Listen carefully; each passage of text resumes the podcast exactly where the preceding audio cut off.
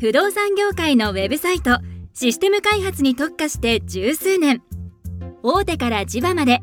そしてポータルから賃貸。売買。管理まで。あらゆる不動産業界のウェブサイト構築ならサービシンク。ウェブディレクションやってますラジオ。この番組は東京でウェブディレクターをしている名村がウェブディレクターとして思っていること感じていることをお伝えしているインターネットラジオです。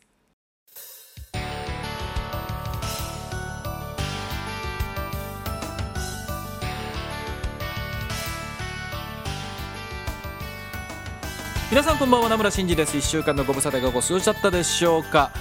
えー、なんかね東京地方暑くなったり寒くなったりっていう天気が続いてますね。で 先週もなんか同じようなこと言った気がしますけどもね。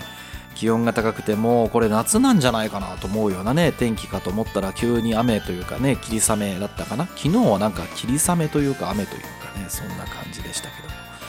でそんなんでちょっと外にご飯食べに出てたと思ったら長袖大事とかって思ってね。そうかと思ったら何でしたっけ？黄砂が飛んできたとかっていうことでね東京地方にも砂が降ってるみたいな話もありましたし。そんなこんなで言ってたのに言ってたのに今日とかはなんか28度日中みたいな感じでしたからね。でもさなんか僕が子供の時 それっていつなんだって話ですけども30年ぐらい前ですからねこれ聞いてる子たちは もうそんな時には生まれてもねえよっていう人もいるかもしれませんけども30年ぐらい前ってさ28度ってまあまあ夏の気温だったような気がするんですよね。なんか今28度ぐらいだったら全然平気みたいな春じゃねえのみたいな感じもちょっとどっかでありますけどねえなんかやっぱり地球って暑くなってるのか日本が暑くなってるのかって感じはしますけどもね。ほんとこの天気の変化でね体調崩さないようにということを心底思いました。えー、おはがきいただいてますのでご紹介したいと思います、えー、ラジオネームとてちてさんからいただきました。名村さんこんばんは。先日のツイートで名村さんが最近カメラネッツが再燃って書いていましたがどんな写真を撮っているんですか？というのも私も最近マイクロフォーザーズカメラデビューしました。しかし機械音痴の私には触り始める時に読んだ説明書だけで頭がパニック絞り ISO それって何？美味しいの？って状態で写真を撮ってみたのですがなんか違ういやー、カメラって難しいんですね。ちょっとくじけそうな私にエールをプリーズということでね、いただいてますけども。えー、まあね、よくご覧になってますね。はい、まあ、最近ちょっとカメラいじってるんですけども、別に僕はカメラカメラマンではないので、好きに趣味で撮ってるだけですけどもね。まあなんかちょっとなんでそんなことやり始めたのかってことをねご紹介したいと思いますけどポテチテさんもねカメラやり始めたっていうことですけどもディレクターさんなのかな？まあねディレクターさんだったらカメラはまあいい写真は別に撮れなくていいかもしれないんですけども写真いじってるのはいい趣味なんじゃないかなと思いますけどねあのやっぱりなんか写真の構図とかねなんかそれをこう何あのワイヤーでもいいし実際のサイトでもいいんだけど写真を判断する時の選球眼的なものがまあ養えるっていうことも含めていい趣味なんじゃないかなと思いますけどね。まあ最初大変ですよね。マイクロフォーサーズとか一眼レフとかってね。まあ今名村がどんなことしてるかっていうのに興味があるようなので後でちょっとだけご紹介したいなと思います。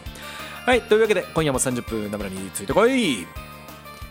この放送は不動産業界特化のウェブ制作システム開発のおなじみのサービスシンクの提供でお送りいたします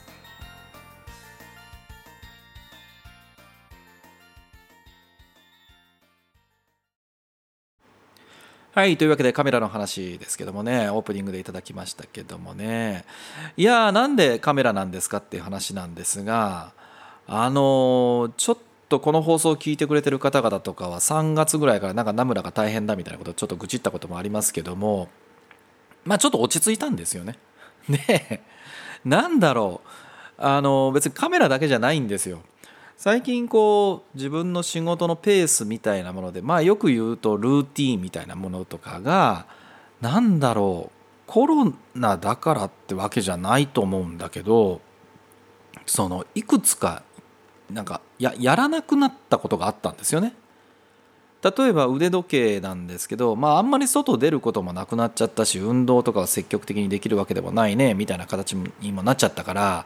あのアップルウォッチつけてるんですけどもその時計しなくなっちゃったんですよねあの別にこう普段時計してる必要もないしだってずっと目の前パソコンにあるしさであの僕ねあの時計のバンドがこうなんていうの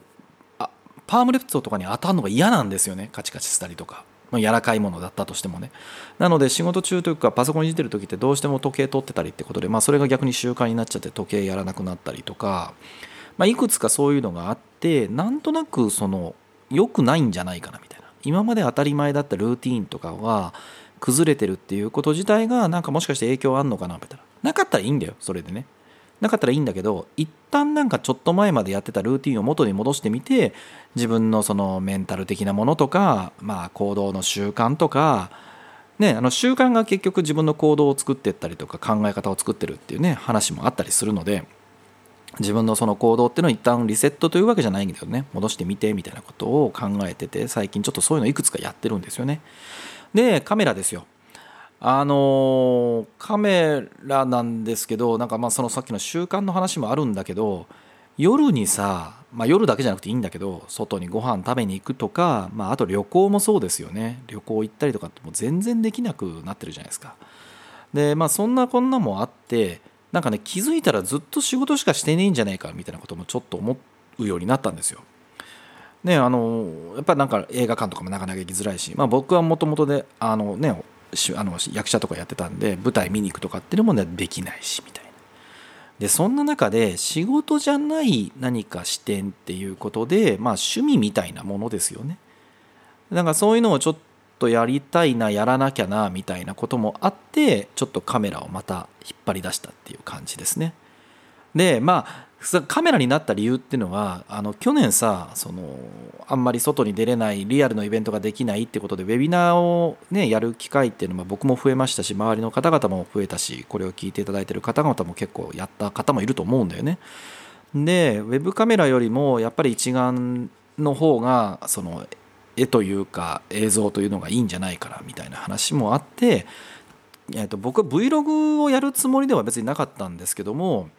でもともとあそうそう自分のカメラ歴で言うとあんまり別にカメラマンとかって全然興味はなかったんですけどどれぐらい前かなもう10 15年 10, 10年ぐらい前か。10年ぐらい前10年11年ぐらい前にニコンの D90 っていう一眼レフを初めて買ってでまあ一眼レフカメラみたいなのをデジタルでね昔親父にあの一眼レあの一眼親父が持ってたあのフィルムのカメラを使ってたんですけどもでしばらくもう大学時代とか全然使わなくてで D90 買ってでその後8年ぐらい前に OMD の EM5 を買ってでそこがマイクロフォーサーズでちょっとだけレンズ何本か買ってみたいな感じでまあ単焦点と望遠とみたいな標準とみたいな感じだけどねそれぐらいだけどね。で買ってたんですよ。で、えー、まあ、気づいたらその OMD は会社で人事がまあ社内の写真を撮ったりするっていうことで、まあ、基本的に会社にもう預けてしまってて自分のカメラなくなっちゃったんですよね。でまあスマホもすごい良くなったしさ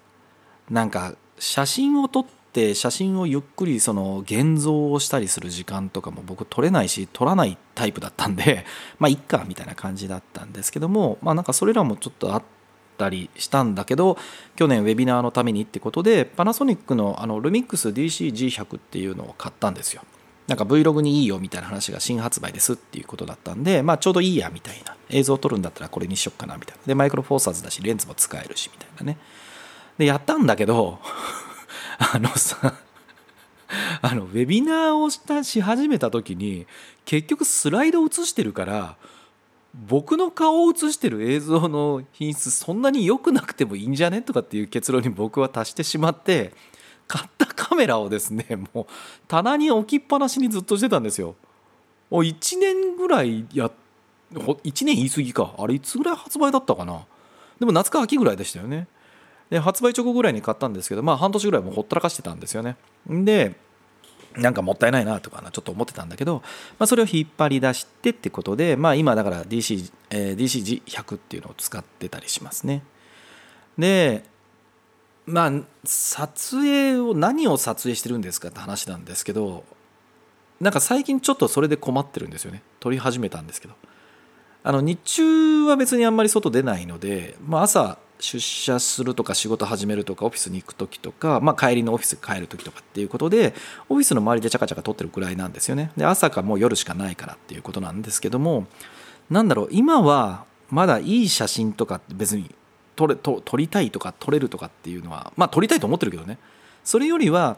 単純にこうメカというかおもちゃ的になんか絞りとかさシャッター速度とかいじってああなるほどこうなるんだとかね。でなんか説明書も対して読まずに設定ガチャガチャガチャいじっててああなんだこんなメニューあったんだとかってなんかそれをまだやってるような感じですねただ5年4年5年ぐらい前に一回カメラマンさんが、えー、と1日講習会みたいなことをしていてシャッター速度とか色とかの設定を変更したらこんな風になるんですよみたいなのを参加させていただいたんですよね。だからその時にちょっとだけこうこっちをいじればこうなってあっちをいじればこうなってみたいなことはなんとなくこう覚えてたので、まあ、今それを試してみてこんな写真撮れるかなと思って撮ってみたらなんか全然面白くねえなみたいな話とかでまあ今やってるっていう感じですね。まあ、どちらかというと仕事以外のことにこう気を持っていきたいっていうのもちょっとあってそういう余裕が出たからっていうのもあるのかもしれないですね。まああとはもう頑張っていっぱい撮影してみるのがいいんじゃないですかちょっとずつ設定変えて構図も変えて いっぱい写真撮ってみたらうんたまにはいい写真が撮れるようになってくるのでっていうふうに僕は思ってるんですけどね。まあそうじゃなければなんかちゃんとしたカメラマンさんに教えていただくのがもしかしたらいいのかもしれないですけどね。はい。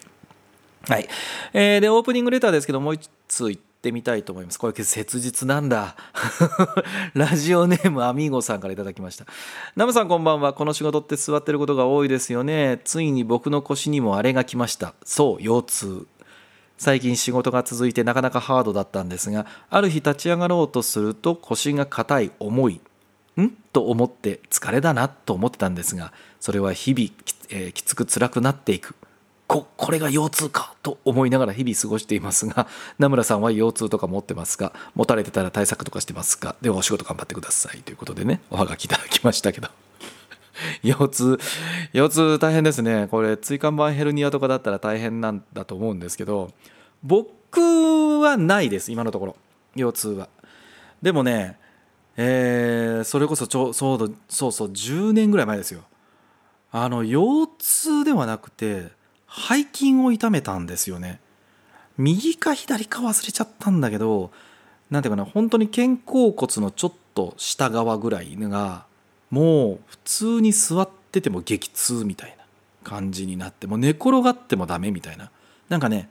なんだろう。あのあれですよ「ドラゴンボール」でヤムチャが死んだ時のようなポーズあるじゃないですか。分かる人しか分かんないと思うけどあんなポーズ以外全部痛いんですよ。でこれは困ったと思ってあの知り合いに聞いたらなんか僕の知り合いで針が上手な人いるよっていう 針が針が上手って趣味でやってるわけじゃなくてその鍼灸医さんですけどね。鍼灸鍼灸院を紹介していただいて、まあ、そこで行ったら無事に治ったんですよ。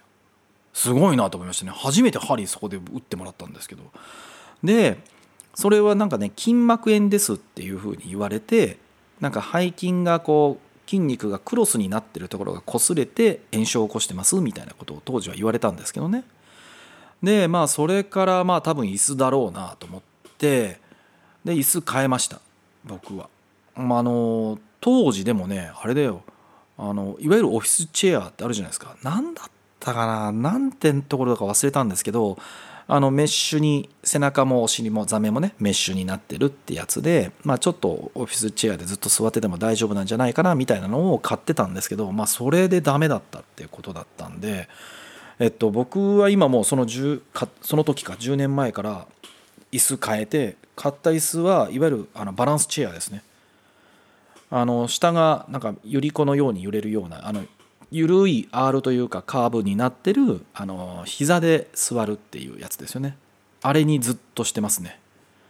まああれからはもう腰痛は特にはないですけどうんでもねずっと綺麗になんかひ膝で座ってるわけではないのでたまに姿勢が悪いことがあるんですけどあのよあそうそうそうそうその去年緊急事態宣言の時に自宅に戻って完全に自宅にこもってたんですけど家にあった椅子でやってたんですけど僕2日か3日目にでももう腰がダメでしたね。あそれの時にああ椅子大事だなと思ってで結局こうコロナ緊急事態宣言明け開けなかったのかな？開けた時かな？どっかでね夜で車でわざわざ会社に行って椅子ばらして家に持って帰りましたね夜に。もうこれは耐えられないとかって思って。でありがたいことにそのバランスチェアって僕が持ってるバランスチェアってネジ何本か外したら綺麗にバレるのばあのバラせるのでで僕は今それに座ってたりしますね。で腰痛も難しいよね。人によって温めた方がいいっていう人もあの冷やした方がいいっていう人もいるらしくてさ。なんか本当にきついんだったら病院行った方がいいと思うけどね。でねあの病院行く時って大事だなと思うのがいわゆるセカンドオピニオン？あれですよあのいくつかの病院行くっていうのは結構大事らしいので本当にいくつかの病院行って何が原因かどう対処した方がいいかっていうのをね考えてみるのがおすすめかなと思いますけどもね。はい、えー、アミゴさん頑張ってください。ご無理はしないようにしてくださいね。はい、えー、というところで次のコーナー行ってみましょう。はい、このコーナーではツイッターのハッシュタグ、シャープウェブアンダーバーディレクションをつけたツイートか、ナムラに DM でいただきました内容についてお答えさせていただいてます。最初、えー、ラジオネームまさひろさんからいただきました。えー、名村さんこんばんは。今日は知りたいことがあり DM させていただき、させてもらいました。というのは、ウェブディレクターにとって予算とはどう考えるべきなのでしょうか。僕の会社ではディレクターが半年とか1年の予算を持つのですが、これはディレクターが持つものなのでしょうか。予算イコール成績が足りない時に営業しろとも言われるのですが僕的にはええ営業ってどうやったらいいのって思ってしまい正直かなりきついです。名村さんは予算ってどう考えますかということでねいただきましたけどね。ああのうちもありますよ予算。ディレクターが予算持ってますよ。うーんとねなんだろうね難しいですね。確かになんかこういう話をするとそれって営業いわゆる営業職の人がやるべきなんじゃないかなみたいな風にねお思いになられるかもしれませんけどもあのディレクターがどこまで面倒を見るかにもよりますよね。あのプロデューサーと呼ばれるような人がいてその人がいれば大体お金の勘定っていうのをプロデューサーがするんじゃないかなという気はしますし会社の中で営業職の方がいらっしゃれば、まあ、基本的には営業をしていくあ営業してその数字に関しては営業さんが持つじゃあディレクターはどうなんですかって言ったらまあよく僕がここでも言ってるかもしれないですけどいわゆる納品に対しての責任を持つということですよね。ただまあその時にも結局ディレクターってその予算っていうものをその積み上げるのかあのこの金額で受注したよっていう意味では予算があるわけですよね。例えば100万で受注しましたって言ったら100万までしか要は使えないわけですよ何かしらで。でその時にディレクターは予算管理って意味で言うと100万の中でその仕事が終えられるかどうかみたいなことはやっぱり考えなきゃいけないと思うんですよね。なのでこう正弘さんがおっしゃってるのって予算成績が足りない時にっていう話が出ているのできっと例えば半年間で分かんないどれぐらいかな500万なのか1000万なのか1億なのかって分かんないけどこんだけの仕事を取ってこいっていうことも多分含まれてるって意味だと思うんだよね。でこれはもう会社さんに寄ってくるからちょっとあのいい悪いっていう話はまあなんとか難しいと思います。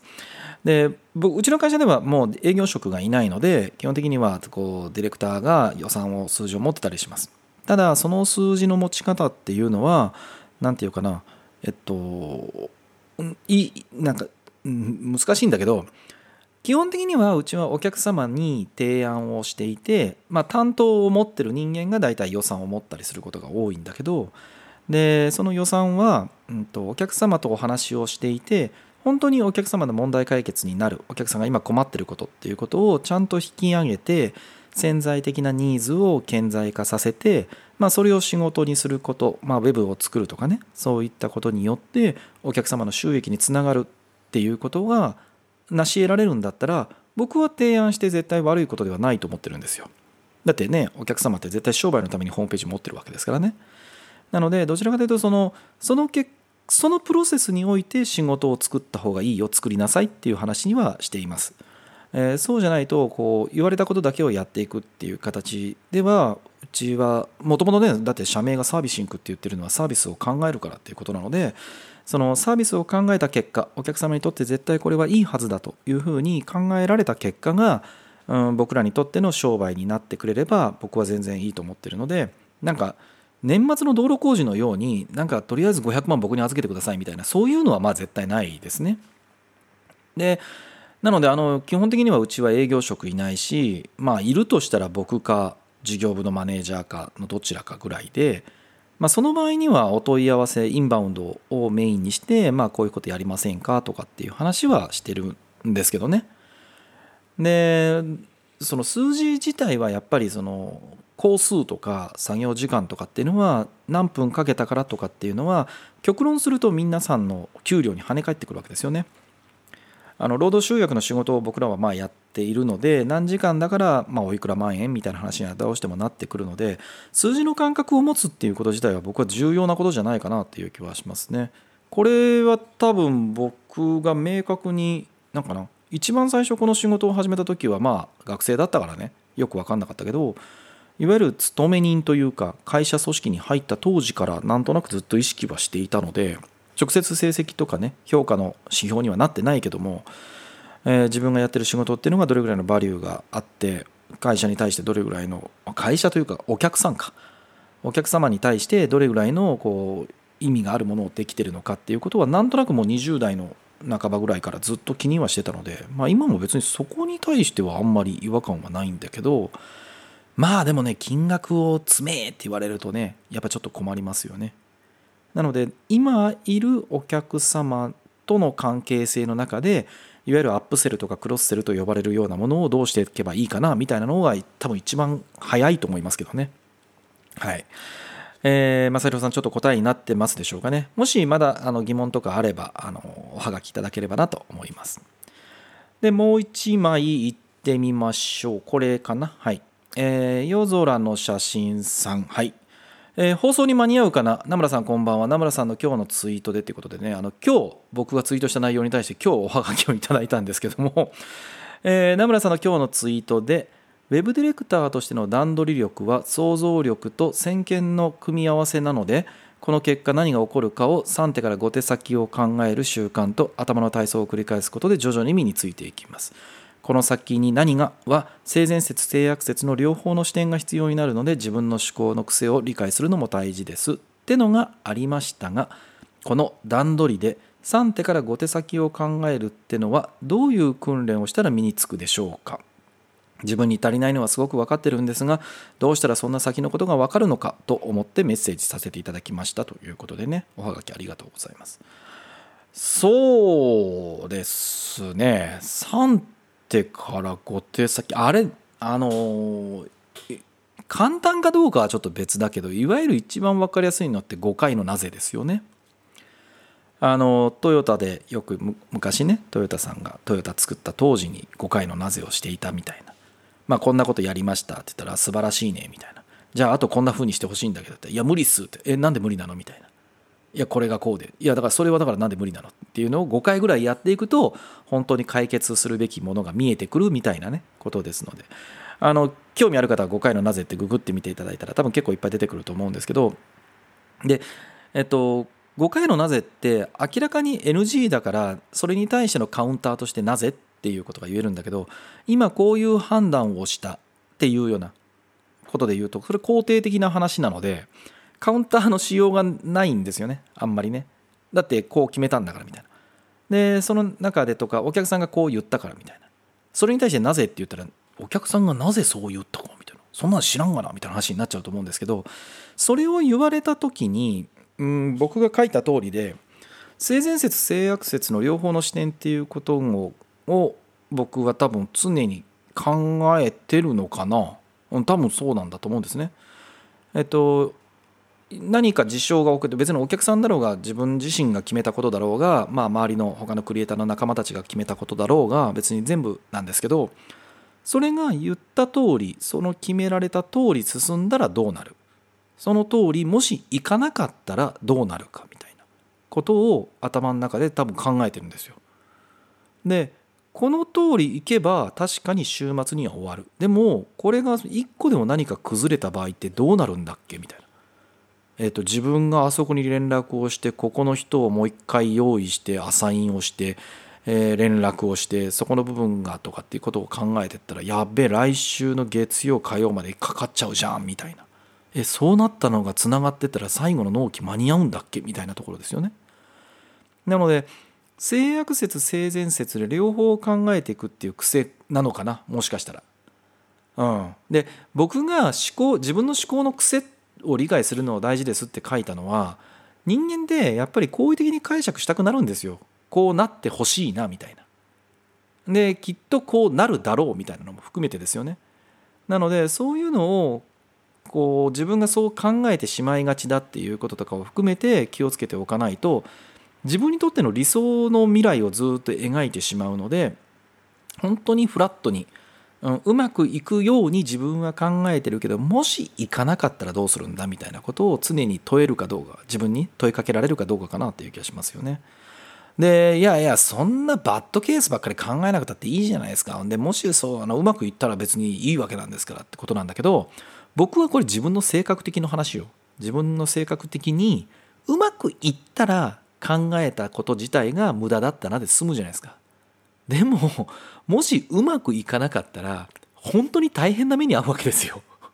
なので僕はそれに対してノープランで準備もなしにその状態になるっていうのはやっぱちょっと怖いなというふうに思ってるので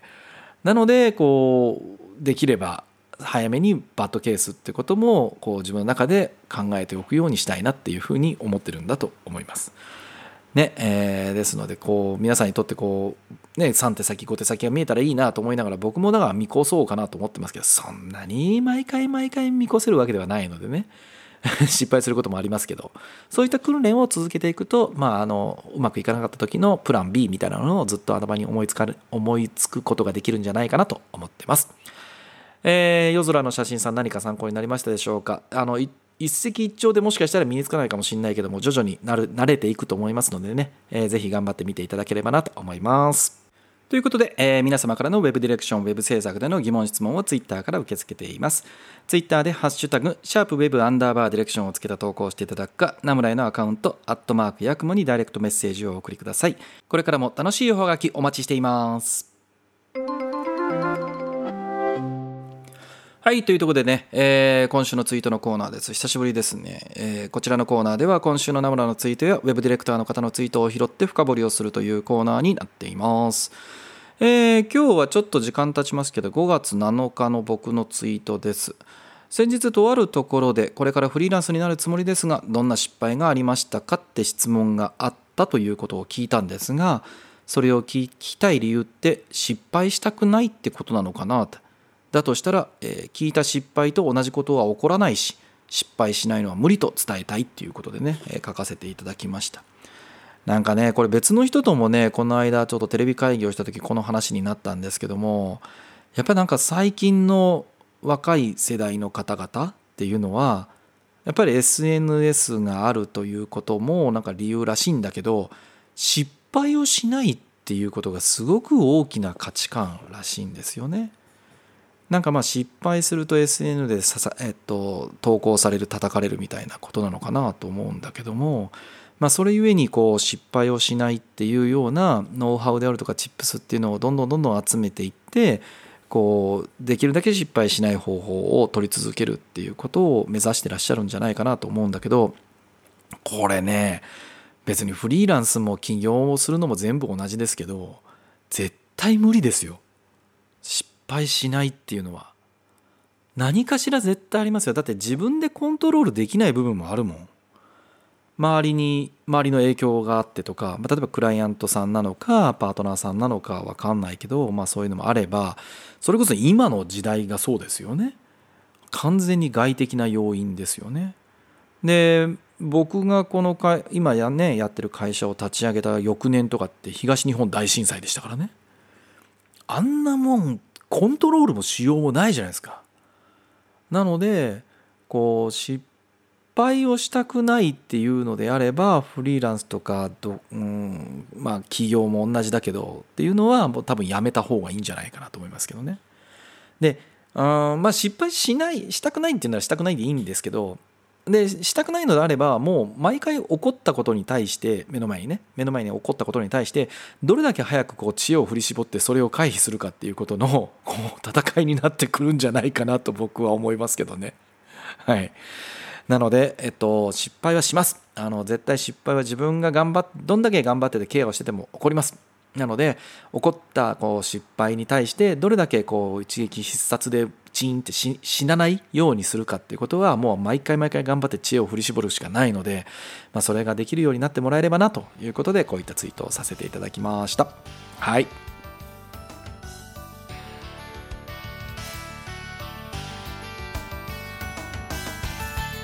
ということで、えー、今週もそろそろエンディングになってまいりました、えーと、先週も告知をしたんですけどもちょっと具体的になったんでもう一回ご紹介させていただきます。5月22日の土曜日21時から以前ゲストに来ていただきました長田さんとディレクター談義のボリューム8を開催することになりました、えー、今回ですけどもディレクター談義ボリューム8は企画するときに考えることすることと銘打ったイベントになっています。普段の業務でも23ページの資料作成や10ページ程度の企画書を作ることもありますがこれを自分以外の人にもできるようになるとちょっとは世の中ハッピーになるかもと思ってじゃあ企画書の作り方を教えますって言うとまあ面白くないなということでね長田さんと2人で話してたんですけども、まあ、それをもとにして企画書の作り方じゃなくて企画をする時に何を考えてるのということを改めて考えてみようというイベントになっております。えー、毎回ですけどもオンラインのイベントになっておりまして参加費はもちろん無料です。イベント告知サイトコンパスでディレクター談義で探していただければページが出てきますのでぜひとも応募いただければなと思います。今日さっき見たところで言うと40から50ぐらいの人数になってたんじゃないかなと思いますけどもね。あのまあオンラインイベントですからまだまだ参加できますのでぜひ、22日の土曜日お時間がある方はぜひ参加していただければなと思っております、えー、ということでたくさんのおはがきをお待ちしています。この番組では皆様からの Web ディレクション Web 制作での疑問質問を Twitter から受け付けていますツイッターでハッシュタグ、シャープウェブアンダーバーディレクションをつけた投稿をしていただくか、ナムラのツイッターアカウント、アットマークヤクモにダイレクトメッセージをお送りください。このラジオはあまり重たい内容ではなく、朝や昼や夜に何かをしながら聞いていただければ、ウェブディレクションについてちょっとしたヒントになるような放送をしています。というところで、あっという間にお時間でした。お相手ナムラ真司でした。来週も絶対チューニングしろよ。バイバイアイデアに形を与えサービスをユーザーに。そしてユーザーをハッピーに。あらゆるサービスを考え抜いて形にする会社サービシンク。